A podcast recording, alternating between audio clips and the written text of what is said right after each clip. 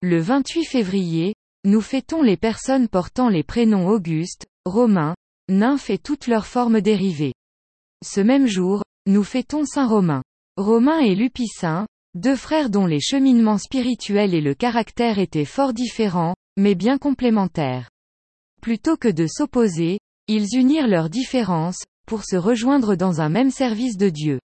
Romain avait 35 ans lorsqu'il quitta son budget natal, n'emportant avec lui que, la vie des pères du désert.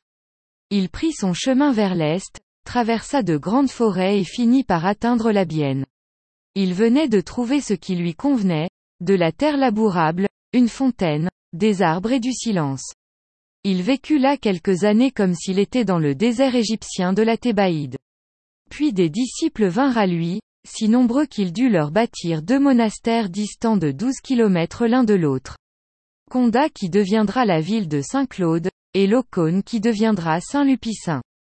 Son frère en effet vint le rejoindre, mais attendit son veuvage. Romain garda la direction de Condat et confia Locone à Lupicin. Romain était indulgent, doux et patient. Lupicin, sévère et intransigeant. Cela composait un heureux mélange. Quand le relâchement s'introduisait à Condat, Lupicin reprenait les choses en main et rétablissait la discipline. Quand les moines de Locone commençaient à se décourager de trop de rigueur, Romain devenait leur supérieur, les faisant dormir et manger davantage, leur rendant bonne humeur et santé. La gloire de Dieu, dans les deux cas, y trouvait son compte. Illustration, Saint Romain et Saint Lupicin, cathédrale de Saint-Claude. Originaire de la région, formé dans un monastère lyonnais, Romain se retire à 35 ans, vers 435, dans un désert au confluent de deux rivières, pour y vivre en ermite. Il est bientôt rejoint par Lupicin, puis par d'autres, une vie commune s'esquisse, dans ce lieu nommé Condadisco, puis dans un autre appelé Locone qui comptera bientôt 150 moines, enfin à Romain-Motier. Dans le Jura, en 461, la mise au tombeau de Saint-Romain, prêtre et abbé de Condat. Suivant l'exemple des anciens moines, il fut le premier dans ce lieu à mener la vie érémitique et devint par la suite le père d'un grand nombre de moines. Et nous fêtons aussi Saint Auguste Chadelaine. Et ses compagnons, martyrs.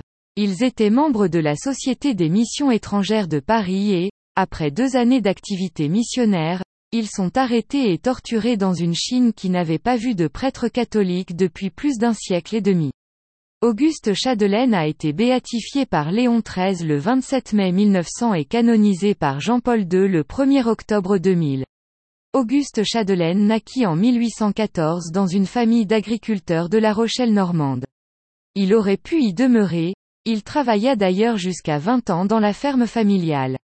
Mais autre chose le préoccupait, qui se précisa, il se sentait appelé à partir loin, bien loin au-delà des frontières verdoyantes de son pays natal, Dieu lui donnait le désir et la force d'être missionnaire en Chine, alors même que là-bas, depuis 1814 justement, l'année de sa naissance, les martyrs se succédaient.